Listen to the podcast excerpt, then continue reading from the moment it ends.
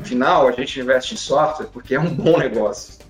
Né? É um negócio lucrativo. Né? É, então, é, a gente não tem problema, eventualmente, de uma empresa né, se tornar lucrativa e pagar dividendo. Isso é ótimo, né? Eu acho que no software você consegue ter essa alternativa estratégica. Você não precisa só crescer, crescer, crescer. Acho que houve exageros. Né? E, e mais, assim, eu diria que isso é uma característica do venture, né? Eu acho que essas fases de exuberância, elas, elas existem, né? Uh, uh, existiram, né? Acho que nesse período mais recente, mas existiram em outros momentos do passado também. Uma lição que eu acho que a gente talvez não tenha aprendido nesse ciclo, mas eu acho que a gente aplicou nesses últimos dois anos é que liquidez, né, as janelas de liquidez não podem ser desprezadas. Você tem que estar atento né, às janelas de liquidez, você tem que estar atento a esses momentos de exuberância para você né, conseguir, conseguir aproveitar, né? Assim, a nossa atividade é, né, você levanta capital, mas você também tem que devolver capital.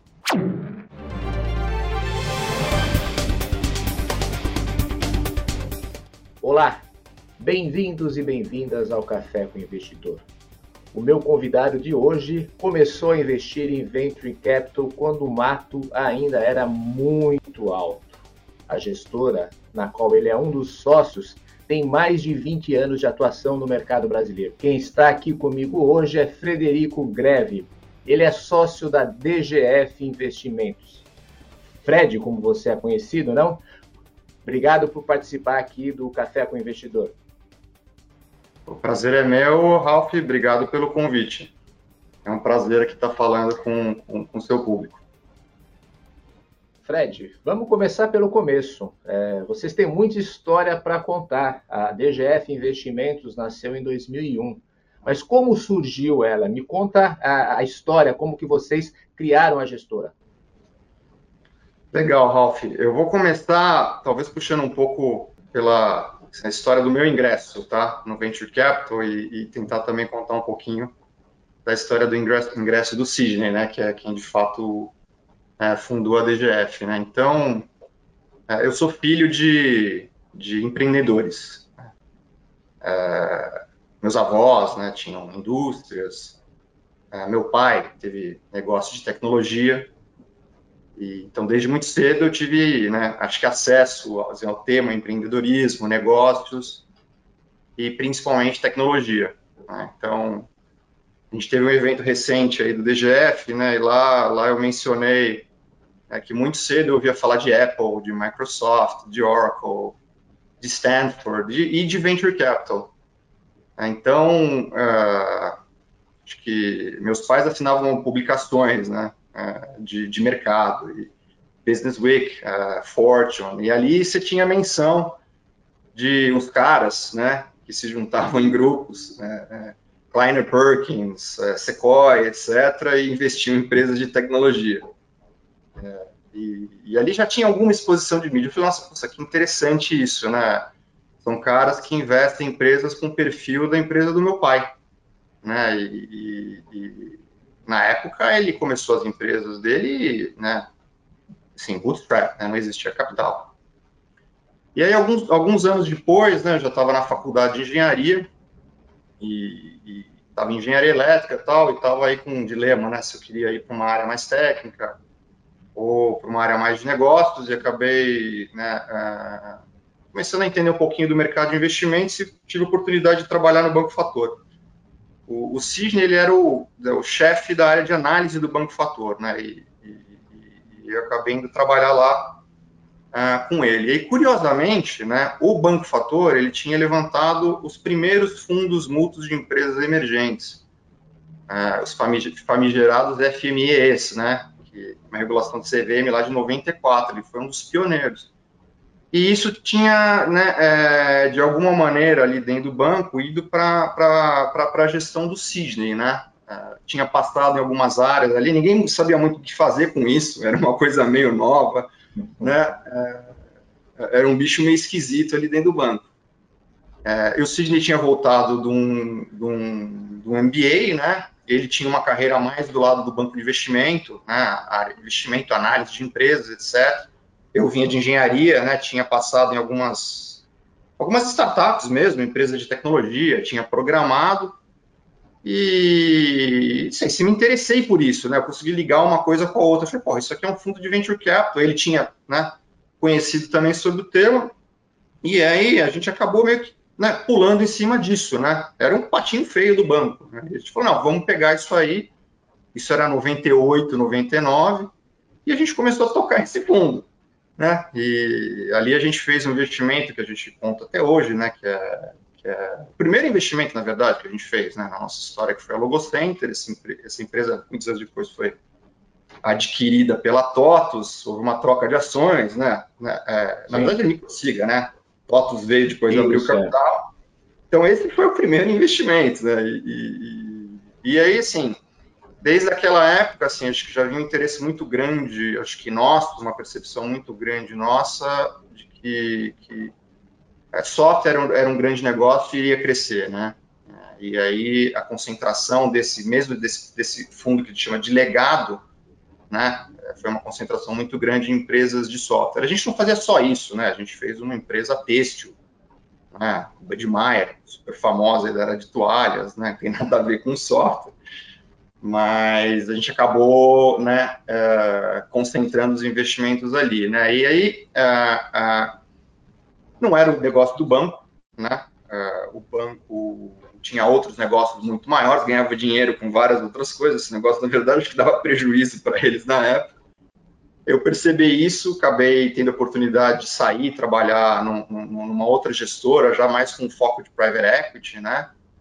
É, mas logo depois, o BID, que era um dos investidores aí dos fundos do Fator, uh, ofereceu para o banco um novo fundo, né? Uh, e o banco falou, cara, isso aqui é não querer, é pequeno, né? não dá dinheiro, não é o nosso negócio. E o Sidney viu, viu a oportunidade, né, e, e, saiu e montou o DGF, né, e no que ele montou, ele me chamou para, né, logo depois, para ingressar uh, no, no, no, time de sócios, né, porque acho que a gente tinha tido uma sinergia muito boa, acho que a gente se complementava muito bem, né, eu vinha com um lado mais entendimento dos negócios de software, né? tinha vindo desse lado e ele com pô, todo o know-how de investimento que quando eu entrei eu não tinha, né? Eu fui aprendendo meio que na prática ali, na raça, né? E, e aí a gente investiu o nosso primeiro fundo, né? Isso 2002, 2003, né? Você falou 20 anos atrás, né? Tinha, contava nos dedos aí quem fazia VC, né? É, aí a gente captou um fundo 2, né, quando o mercado começou a minimamente se estruturar, depois um fundo 3, 4, 5, né, agora conseguimos sobreviver. Agora então, no sétimo mas... fundo, né? Sétimo fundo. Agora estão no sétimo fundo. Ô, Fred, mas o, o que é curioso é que assim a data de fundação da DGF é 2001. E 2001 é um ano que, para quem viveu aquela época vai se lembrar, é, é, é a época do estouro da bolha.com. É, foi quando a bolha.com explodiu e veio uma crise grande na, na esteira dos eventos do, do 11 de setembro dos Estados Unidos, com o atentado às Torres Gêmeas em, em Nova York. Como foi criar um fundo de venture capital no momento em que pouco se sabia sobre venture capital no Brasil e no meio dessa crise? Então, eu acho que é um, assim, uma mistura com, acho que uma vontade de trabalhar com isso, né? Eu acho que tanto eu quanto o Sidney, a gente tinha tomado uma decisão assim, meio de carreira de que, de que né, acho que existia uma oportunidade aqui que esse mercado né, ele iria crescer com o desenvolvimento do próprio Brasil, né? Você não teria como você ter um país sem você ter esse tipo de atividade, não só venture capital, né, mas mais investimento privado como um todo. Né, com, assim, um, acho que uma oportunidade que surgiu ali do fato do BID, né, ter, ter um programa e, né, e ter oferecido para o banco né, um, um, um, capital que ancorou, né? Acho que uh, o fundo, né? E, e aí, naturalmente, uh, assim, a gente teve que captar os recursos adicionais, né? Uh, então, houve um trabalho de captação dos recursos adicionais, mas era uma parte pequena em relação ao volume que o próprio, o próprio BID colocou, né? E naquela época quem colocava dinheiro nesse tipo de atividade eram os bancos de desenvolvimento, né? Estou falando aí de BID, BNDES, FINEP, né? Não existia capital privado, não existia nem capital institucional para esse tipo de esse tipo de atividade, né? E, e, assim, de fato, né? Assim, em retrospectiva, a gente fazia os investimentos e a gente falava, putz, as empresas são legais, elas vão crescer, né? Não, não existia capital para follow-on, né? Você entrava, você conseguia dar um boost na empresa, ela dava uma acelerada, depois ela tinha que chegar no break-even e, e crescer com recursos próprios. Você conseguia fazer isso, mas você não tinha perspectiva nenhuma de liquidez, né? Você fala, putz, quando que eu vou ter liquidez? A gente pensava, ah, vou vender para essa, para aquela empresa, mas era tudo, né, um wishful thinking, né? Você não sabia efetivamente quando isso iria acontecer.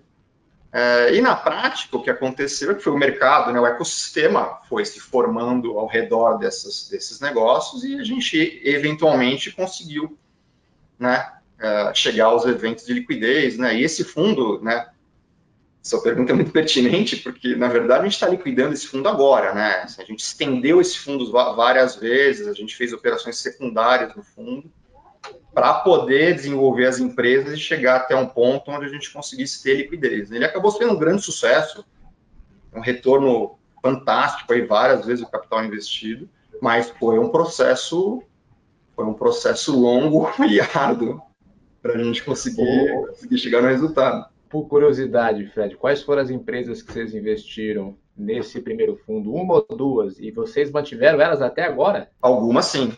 Algumas a gente manteve até o, até o, o ano passado. A gente liquidou as últimas empresas, vendeu as últimas empresas o ano passado. Quais, quais eram? Ah, as empresas que é, permaneceram no fundo até o ano passado foram a, a Daitan, a Daitan Group, que é uma empresa de desenvolvimento de software, é, para exportação, né? Eles desenvolvem para né, empresas fora do Brasil. A UAPA, que é uma competidora aí no mercado do Uber, né? Com foco no, no segmento corporativo. Né? Ela é pré-Uber. Ela começou antes. E, e, a Cognitech, que é uma empresa que desenvolve uh, software para de, de biometria facial.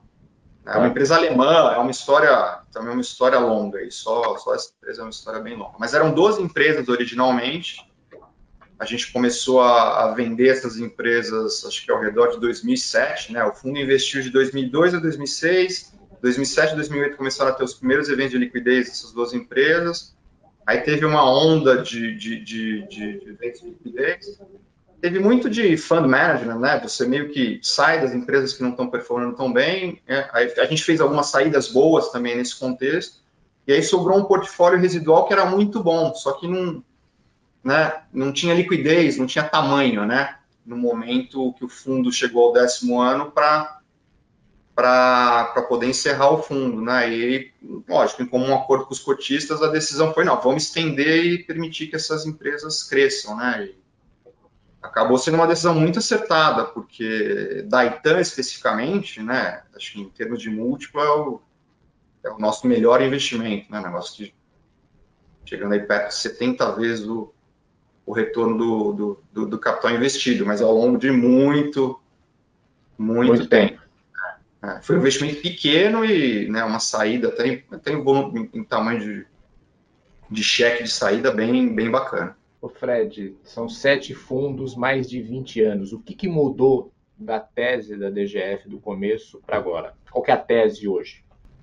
Então, a nossa tese ela é software, né? Eu acho que a gente investe uh, primordialmente em empresas de software. Então, não diria que a tese mudou, né? Como eu, como eu te falei, eu acho que desde o começo a gente teve uma concentração muito grande em, em empresas de software, tanto no nesse fundo legado, como no fundo 1, ah, no fundo 2, né? e a partir do fundo 3, a gente tomou uma decisão explícita, explícita de só fazer isso, né? só fazer software. É, software. É, por quê? Né? O que, que a gente concluiu? Uh, e eu acho que a gente estava certo desde o começo, né, com relação, assim, acho que ao business de software, né? Acho que a primeira coisa é que software ia permear todas as atividades econômicas. A gente conseguiu enxergar isso muito cedo e a gente viu que tinha uma, uh, vamos dizer, uma esteira de evolução muito longa para software.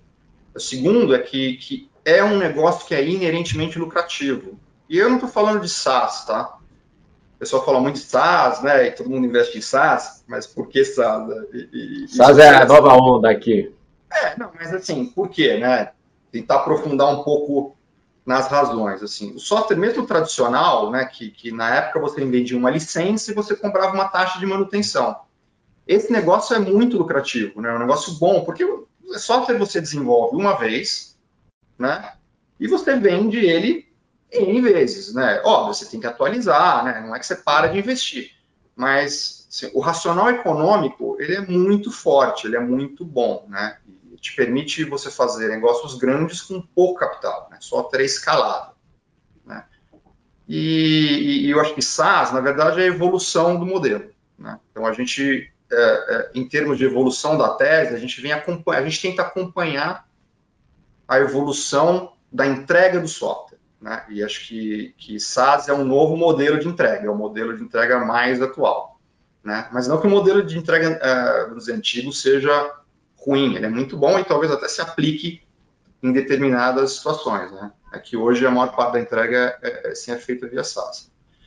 Então, né, eu acho que a tese vem acompanhando isso, né, acho que se você olhar o nosso histórico de investimento, putz, é uma fotografia meio que da evolução do mercado de software, né, então Logo Center lá atrás, MasterSaf, né, software cliente servidor, né, a empresa do Daniel hoje que é nosso sócio, que é o Grupo Direct, ele já era um passo a, a, seguinte, né, onde ele desenvolvia software e ele, ele alugava, né, ele não entrava na parte do servidor, mas ele alugava o software, né, passando por RD, né, que talvez seja a primeira empresa né, de, de, de, SaaS que conseguiu escalar né, no modelo mais americano, né, e até os nossos investimentos mais, mais recentes, né, como Solid, Axur, né, onde você, além do software para gestão do processo, você tem um componente grande é, de análise dos dados, né, você começa a entregar, além de gestão do processo e um repositório de informação, né, uma análise é, do dado, o insight, né, em cima da informação que está tá dentro aí dos sistemas, né? Então, eu acho que é isso, né? A gente tenta acompanhar essas ondas tecnológicas, né? E, e naturalmente tentando entrar no timing correto, porque isso é, é bastante importante. Mas sempre lembrando, né? O modelo é muito bom. Né? No final, a gente investe em software porque é um bom negócio. Né? É um negócio lucrativo. Né? É, então, é, a gente não tem problema, eventualmente, de uma empresa né, se tornar lucrativa e pagar dividendo. Isso é ótimo, né? Eu acho que em software você consegue ter essa alternativa estratégica. Você não precisa só crescer, crescer, crescer. Né? Você pode, eventualmente, ter uma empresa que vai ser lucrativa e distribuir resultado para os acionistas. Né? Então, é, é assim que a gente enxerga. Você falou na, aqui no começo da nossa conversa que era difícil até ter saída no começo ou ficar pensando como você ia fazer a saída dos seus investimentos. Mas corrija se eu estiver errado, tá? Se não me engano, são mais de 50 startups investidas e 30 saídas que foram feitas ao longo desse período todo. Tá mais fácil hoje ter uma saída? Ah, sem, sem dúvida nenhuma. Sem dúvida nenhuma. Eu acho que a gente tem hoje um, um ecossistema né, que, que eu acho que valoriza, né, uh, tanto as startups, né, uh, e como também as empresas de software, né, eu acho que também você tem empresas de software mais antigas, muito maiores, como a própria TOTUS, né, que são colossos que, que compram essas empresas, né, então você tem um ecossistema muito mais vibrante, né, e, e você tem o mercado de capitais também que ele abre e fecha, né, acho que a gente está no momento onde ele vai permanecer um tempo fechado, mas ele vai reabrir, né? Então, você tem alternativas de liquidez uh, muito, muito maiores e mais variadas, né?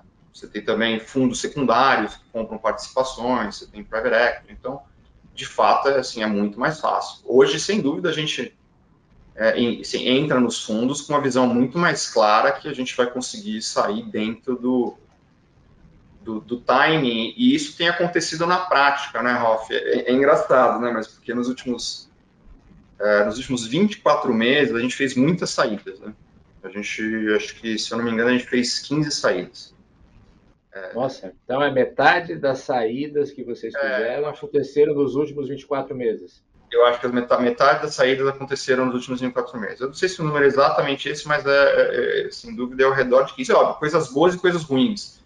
Né? Quando eu falo em saída, é, tem ó, ótimas saídas da Itan, RD, como coisas que a gente teve que negociar a saída, vender de volta para o empreendedor, né? Está tudo dentro desse, desse contexto. Mas tem muito a ver com isso que você falou, né? Assim, assim, a liquidez estava ali, né? E, e aí, assim, comentei contigo o caso do fundo 1, né? Que foi um fundo de período super longo. Em compensação, o fundo 6, que é um fundo de 2017, a gente já, de 14 investimentos, já saímos de 4, né? A gente nem chegou no final do período de investimento, né? Já estamos aí a ponto de devolver todo o capital, né? Capital investido do fundo e né, antes do que a gente do que a gente imaginava, né? Então isso mostra muito que, que o ciclo o ciclo encurtou, né? Ou, ou, ou, também, né, acho que a gente se aproveitou um pouco de uma, de uma janela, né? Teve uma janela muito boa. Talvez agora essa janela ela assim ela feche, mas eu acho que ela vai abrir mais rápido, né? Né? Quando a gente começou, a janela era pequena e ela fechava por muitos anos, depois ela abriu um pouquinho, fechava por muitos anos. Agora a nossa expectativa é que ela abre e fecha, é, abre e abre e feche rápido. Mais rápido. Pelo, pelo menos foi acostumado, ou mal acostumado, pela, pelos dois últimos anos no mercado, né? Que foi uma bonança de liquidez, de capital e assim por diante. Acho que é bom para todos nós. Claro. Você acabou de, se não me engano, você fechou agora a captação do seu sétimo fundo a 50 milhões de dólares. Já começou Isso. a investir e esse fundo, apesar de você falar que o modelo, vocês começaram a investir com software lá atrás é, e está acompanhando a evolução do modelo, esse fundo, majoritariamente, o dinheiro vai ser investido em empresas de SaaS? Majoritariamente SaaS, né? ou vamos dizer que a gente chama de variações em cima do, do, do, do tema, né? É, sim, já começamos a investir. É, na verdade, o fundo fez um primeiro fechamento é, um ano atrás, é, assim, praticamente, né? E, e, a gente já tinha, inclusive, uma empresa meio que a gente, que a gente fez, o pessoal chama de warehousing, né? A gente faz o investimento, depois a gente coloca dentro do fundo. Né? E a gente está para anunciar o quinto investimento do fundo, com o sexto aí, né, já em fase final aí de diligência e negociação é, dos contratos. Né? Então, o fundo já está a pleno vapor. É, a gente tem um ritmo de investimento que a gente chama de, de, de investimento que é nosso, né? Eu acho que a gente não faz tantos investimentos por ano, né? A gente tenta manter um ritmo aí talvez de um a três investimentos, investir, é, tentar investir o fundo ao longo talvez de todo o período de investimento contratado, né? Que são cinco anos. Então a gente gosta de investindo com calma né? é, e, e, e, tentando fugir um pouco aí do ritmo do mercado, né? Acho que o mercado tende a acelerar e assim, frear, né? Uh, nesses ciclos, né? Eu acho que a gente tenta tentar, a gente tenta olhar diferente do ciclo, né? Uh, se o ciclo estando bom ou tanto ruim, estando ruim, a gente mantém mantém o nosso ritmo de um a três investimentos, né? tentando buscar coisas que caem dentro da nossa tese, né, que você colocou, né, são, são, são principalmente empresas SaaS, né, tocadas por bons empreendedores, bons mercados, né, e negócios escaláveis, né, e também muito importante com uma perspectiva de, de internacionalização, né, eu acho que isso é uma coisa que a gente também gosta muito de, de olhar nos nossos negócios. É, então, a gente está bem é, vamos dizer, bem contente aí com o que a gente tem conseguido fazer até aqui, né? E estamos aí com um bom capital ainda para investir nos próximos dois, três anos. Em quem você já investiu neste fundo novo? Você pode comentar? Claro, o primeiro investimento foi numa empresa chamada Kite, né, que é uma empresa que faz software para o microempreendedor, né, aquele empreendedor, é, ou ele é individual, né, ou ele trabalha com pouca gente aí na sua estrutura. Né? Ele é um software que, que, que opera principalmente no, no, celular, né? Você baixa ele com facilidade, começa a usar gratuitamente e aí você contrata, né, uma versão paga com mais funcionalidades. E é um negócio interessante porque ele já é metade internacional, né? Você vende ele basicamente dentro da, da, da, das App Stores. Né? Você tem clientes no mundo inteiro, acho que são mais de 140 países, é um valor baixo, né? Você, você cobra desse, desse cara e a empresa tem, sei lá, mais de 30 mil clientes, né? E está crescendo, crescendo num ritmo interessante. Esse foi o primeiro investimento, a gente fez ele o ano passado, né? E a gente fez um investimento numa empresa uh, de software para manutenção chamada uh, Traction. Uh, eles, uh, além do software, eles têm um dispositivo que você coloca em né, máquinas motorizadas para você agir proativamente na manutenção dessas máquinas em caso de indício de, de falha. então, é super bacana, né? É um negócio fácil de instalar. Né? Você consegue um time to value muito rapidamente e por trás um software para você né, agregar e agir em cima dos dados uh, que, são, que são gerados a partir desses dispositivos. Né. Também tem uma aplicação interessante de inteligência artificial, né, na Traction.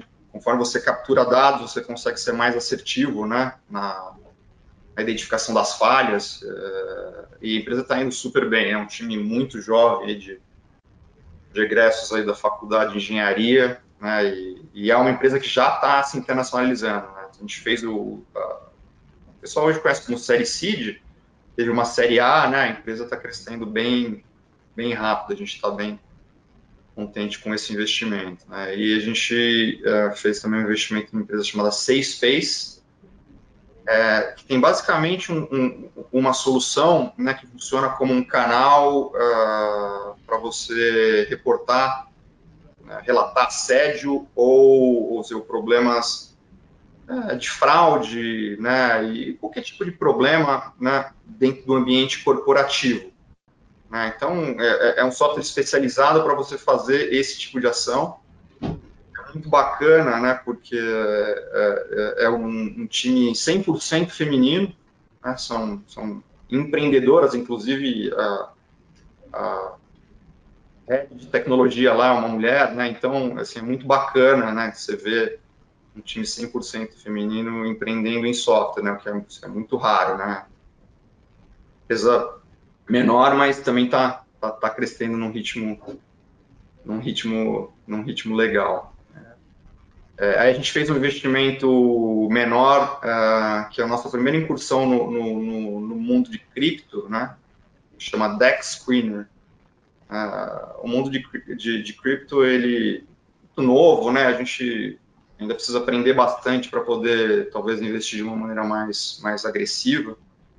Mas a gente viu ali uma oportunidade de desenvolver uma aplicação que concentra a informação do mundo cripto, né? O, o, a informação de trading no mundo cripto é muito dispersa, né? Você, você não consegue ver essa informação de uma maneira consolidada, né? Então, é, esse time desenvolveu assim, uma solução que concentra as informações em um único lugar, é uma espécie de uma Bloomberg das criptomoedas. Então, é, é pré-receita, né? Esse talvez tenha caído até na exceção que a gente normalmente não faz empresa pré-receita, mas como o time era muito bom e a gente acha que o produto realmente faz muito sentido, a gente fez um pequeno investimento ali, né? E, e aí tem um para que a gente não pode anunciar ainda, já está fechado, mas é, é mais uma espécie de um SaaS Enabled Marketplace para uma vertical específica.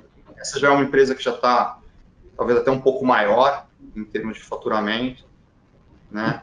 E, mas está crescendo bem rápido, né? E, e, interessante, porque a gente nunca tinha visto, vamos dizer, uma coisa específica para este, para esta vertical, né? Então isso nos chamou, nos chamou bastante atenção, né? Então, e assim muita coisa, né? Assim, pipeline hoje é, é, é, muito ativo. Acho que a gente vê muito mais coisa do que também a gente via 20 anos atrás. Né? 20 anos atrás a gente tinha que ir atrás de muita coisa. A gente ainda faz isso, a gente gosta de ir atrás das coisas uh, que a gente quer investir. Mas hoje você tem um, vamos dizer, um, um insumo empreendedor que é muito mais muito mais rico, né? Você tem muito mais gente querendo empreender e montando startups, isso é, isso é muito bom, né? Isso talvez seja o grande motivador e o que nos faz acreditar que ainda tem um, um chão grande aí para percorrer. Que estágio, qual o valor do, do cheque quando vocês entram numa rodada? Então, a gente tipicamente é, entra na, no que a gente chama de A, né? É, e a gente entra com cheques aí entre 2 a 3 milhões de dólares. Né? Talvez até um pouco menos em, em alguns casos, mas eu diria que esse é o cheque médio. É, naturalmente tentando reservar né, o mesmo montante para as rodadas subsequentes. E aí a gente vai tipicamente investir na série B, talvez um pouquinho numa série C. É, mas a gente gosta também de empresas que eventualmente não vão precisar levantar mais capital. Né? Tem vários casos no nosso portfólio, inclusive mais recentes, de empresa que levanta uma rodada e, e aí crescem, né, tentam crescer de forma mais orgânica. Então, isso é, é, é muito característico nosso. Né? A gente não vê nenhum problema em investir nesse perfil de empresa também. O Fred, nos últimos dois anos, você até comentou que teve aproximadamente 15 saídas em 24 meses. Isso é, evidentemente, um reflexo da liquidez do mercado. E essa liquidez aconteceu também nos investimentos. Muitos fundos altamente capitalizados investiram pesado, formaram diversos unicórnios. Hoje a gente está vendo, está se convencionando chamar de que a maré está baixando, está secando.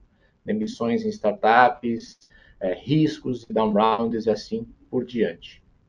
Você, como um observador do mercado dos últimos 20 anos, você acha que houve exageros nesses últimos dois anos? Não, sem dúvida, acho que houve exageros. Né? E, e mais, assim, eu diria que isso é uma característica do venture. Né? Eu acho que essas fases de exuberância, elas, elas existem, né? Uh, uh, existiram, né? Acho que nesse período mais recente, mas existiram em outros momentos do passado também. Né? Eu acho que isso é, assim, é característico né? É, do, do, do, mercado de, é, de, VC. Isso também é seguido de um, né, de um, de um ajuste. Né? E acho que, como eu comentei, acho que a gente é, espera que essas janelas elas fiquem cada vez elas fiquem cada vez mais curtas. Né? É, então, acho que a exuberância existiu. Eu acho que no nosso ponto de vista, a gente gosta de aproveitar esses momentos exatamente para também buscar liquidez, né? A gente, né, no nosso modelo aqui, a gente é muito orientado né, assim, ao processo de investimento, né, é, a disciplina do investimento. Né? É, então, a gente tenta ver é, quanto cada empresa vale né, naquele determinado momento, do nosso portfólio. Né? Esquecendo um pouco quanto que o, o outro investidor acha que vale, ou quanto uma empresa foi valorizada numa determinada rodada. Né? A gente faz uma análise nossa. Né? A gente diz, ah, essa empresa a gente acha que vale ao redor de tanto. É, então, se, se, se você recebe uma oferta né, para aquisição dessa empresa né, nesse range, ou, ou, preferencialmente acima desse range, a nossa tendência é, né, naturalmente alinhado com o empreendedor, né, que é quem de fato vai decidir se quer sair ou não, né? Mas a nossa tendência é, é, assim, é querer vender, né? Então, eu acho que é isso, né? Nos últimos 15 meses a gente viu isso várias vezes acontecer, né? E aí a nossa decisão foi de efetivamente buscar buscar a liquidez. Né? Eu acho que agora essa janela ela, né, ela fecha, mas assim, a gente está num outro patamar, claramente, né, Ralf? Né? Se apesar do pacing diminuir, né, e, e, talvez não ter mais o efeito do SoftBank, né, que naturalmente está tirando aquele grande volume de capital que ele tinha injetado no mercado, vários outros fundos hoje têm committed capital, né? E, e, vão ter que investir esse dinheiro nos próximos dois, três, quatro anos, porque é o período de investimento. Talvez eles não, não investam em um, dois anos, né? Muitos fundos estavam fazendo isso, né? Levantando o fundo e é, colocando esse fundo para trabalhar muito rápido. Então, talvez se alongue um pouco mais, mas assim, o dinheiro vai voltar né, a entrar nessas startups e, e, e, a roda vai continuar a girar. Ô Fred, o curioso é que essa liquidez dos últimos dois anos, muita gente aproveitou para investir, captou e investiu. Vocês aproveitaram para sair? Ah, a gente investiu também, né? Mas a gente, a gente sem dúvida saiu muito mais do que do que a gente investiu, mas assim, a gente também está numa, talvez numa posição única, né? Acho que a gente tinha fundos mais antigos, mais maduros, né? Assim, eu acho que é diferente, né? Não, dá para comparar assim, a nossa situação, nosso portfólio, com um portfólio uh, de gente que começou há menos tempo, né? Tá com portfólios que estão imaturos ainda, né? Não, não dá para pensar, não dá para pensar em sair, né?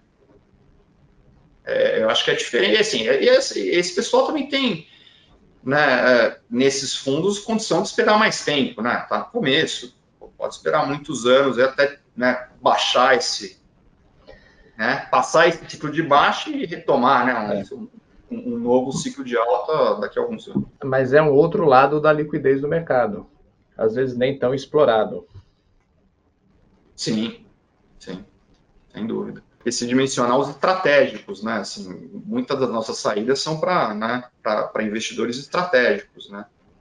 Então, eles também têm os seus ciclos, né? Os seus timings, né? Mas eu diria que esse cara, talvez hoje, né, eu tenho percebido que eles têm atuado de uma maneira mais constante, né? Talvez ele seja menos menos contaminado por ciclos, né? Esse é um cara que ele vai uh, fazer suas aquisições de uma maneira mais, mais comedida e, e, também é um cara que não, se, não fica tão afetado pelo preço né, do, dos ativos. Não é um cara que vai pagar extremamente caro vai pagar extremamente barato. É o cara que vai pagar o que, né, o que o mercado acha que é efetivamente justo. Dá para tirar lições desses dois últimos anos, desse ciclo que meio que se encerrou é, neste ano? Ah, sem dúvida, né? Sempre tem, tem, tem é, lições a serem, assim, a serem aprendidas, né? É, eu acho que é, uma lição que eu acho que a gente talvez não tenha aprendido nesse ciclo, mas eu acho que a gente aplicou nesses últimos dois anos é que liquidez, né, janelas de liquidez não podem ser desprezadas.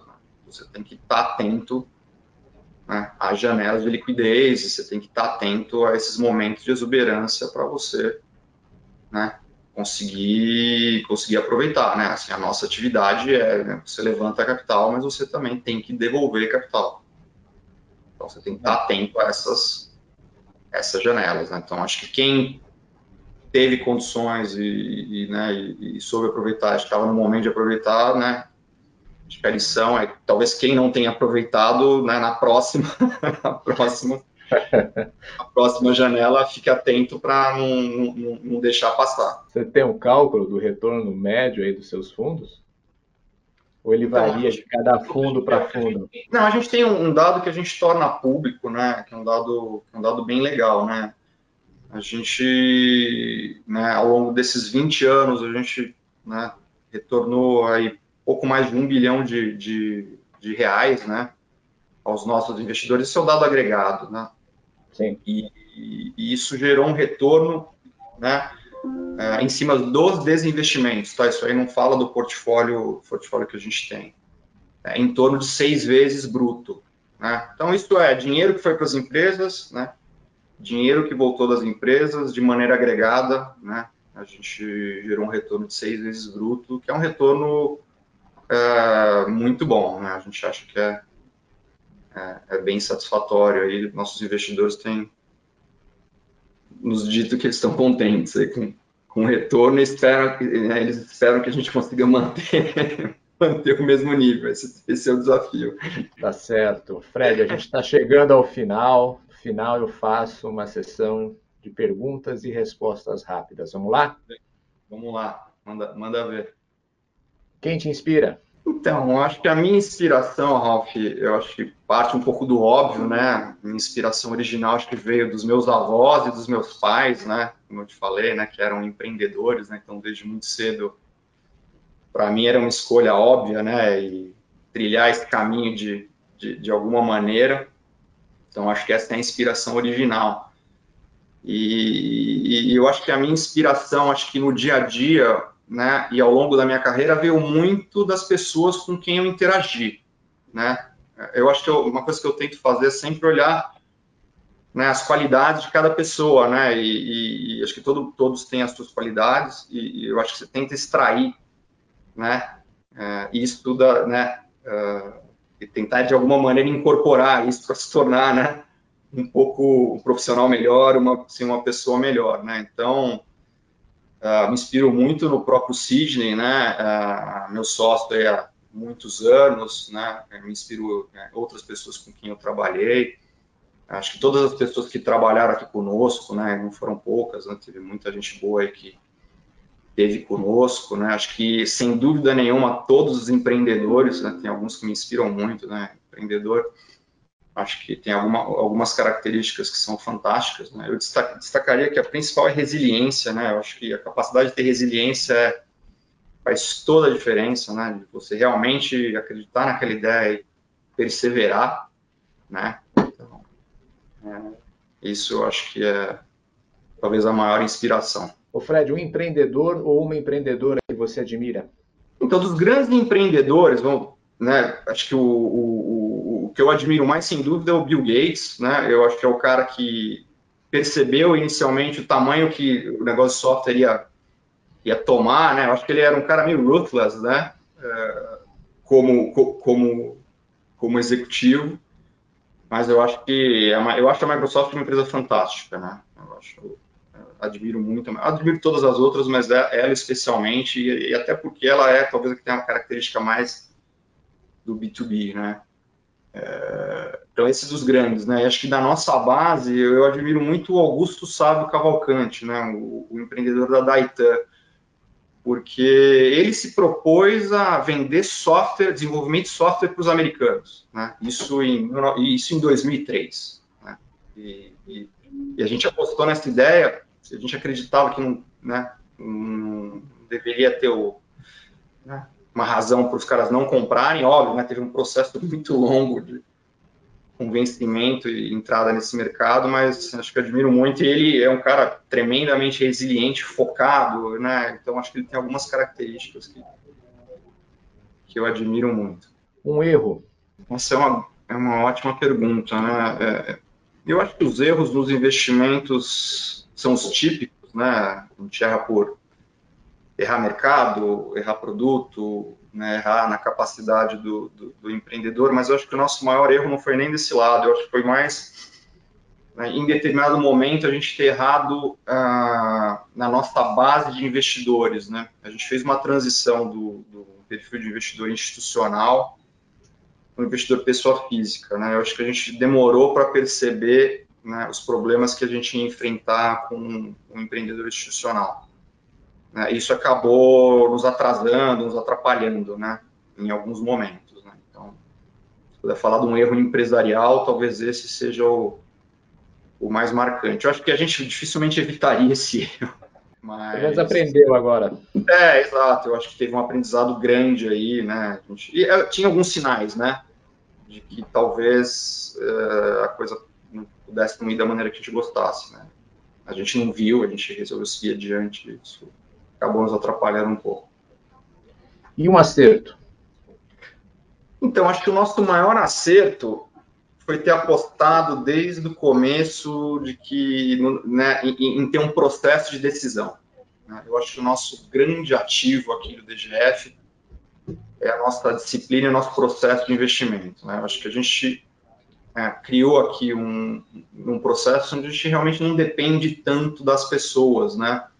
A gente já teve muita gente trabalhando conosco é, e eu acho que, que as pessoas conseguiram se encaixar nesse processo. Esse processo ele vem evoluindo, é, mas eu acho que, que a gente tinha essa visão desde o começo, né, de ter, um, né, ter uma disciplina, ter um processo, porque uma vez que a gente eventualmente faça uma transição, né, o Sidney né, decida não continuar, né, eu daqui a alguns anos decida não continuar, a gente gostaria muito que tivesse gente aqui que meio que desse continuidade né, ao, ao, ao DGF. Né, e, e, eu acho que se não tiver esse processo, né, acho que dificilmente você vai conseguir replicar né, o, o, os retornos. Né.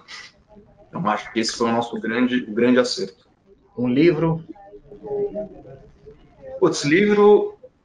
É são alguns.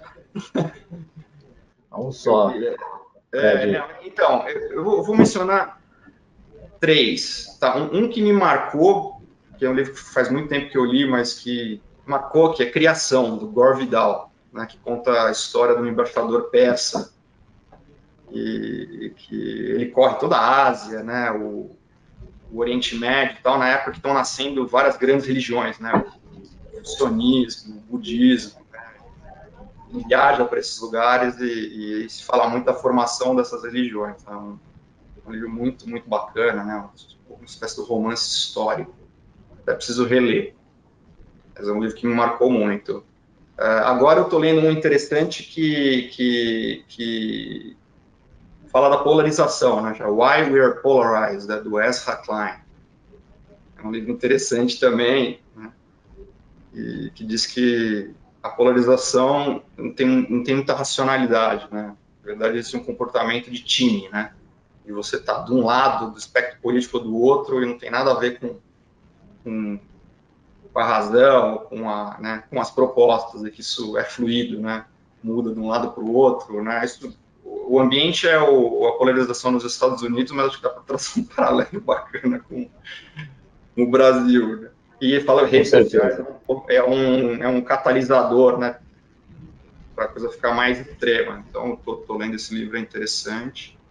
E na, na, na, nossa área, né, tem um terceiro que eu gosto muito, que é Creative Capital, que é do Jorge Doriot, né, que é um, um cara que, que dizem que ele é o, talvez o precursor do VC, VC moderno, né? Ele, ele era da American Research and Development,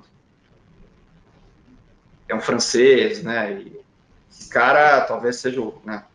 Eu, eu, o cara que tem colocado de pé o VC moderno, né? Começou lá em 45 e tal, conta toda a história do cara, acho bem livro bem interessante para quem gosta de VC. E por fim, Fred, um hobby. Ah, meu hobby é surf. Eu adoro surfar. Sou fanático por surf. Tenho tentado praticar mais. Conseguiu na pandemia? Na pandemia eu passei uns períodos na praia trabalhando de lá que foram muito bons. Consegui... É, então foi Consegui ao contrário. que bom. Mas depois de voltar, andei para trás, mas adoro. vida, vida normal, né? Vida normal, é. Esporte fantástico, adoro desde, desde criança. Fred, obrigado aqui por participar do Café do Investidor, contar a história da, do DGF, a sua história e a tese do seu investimento. É, obrigado, Ralf. Foi um prazer e né, parabéns aí pelo, né, pelo trabalho que vocês têm feito aí. Este foi o Café com o Investidor. Eu conversei com Frederico Greve. Ele é sócio da DGF Investimentos. Obrigado e até o próximo episódio. Você ouviu o podcast do Café com Investidor, com a apresentação de Ralph Manzoni Jr. Para assistir nossos programas, acesse o nosso canal no YouTube Neofeed Brasil. Para receber notícias em seu e-mail, acesse o site www.neofeed.com.br e assine a nossa newsletter.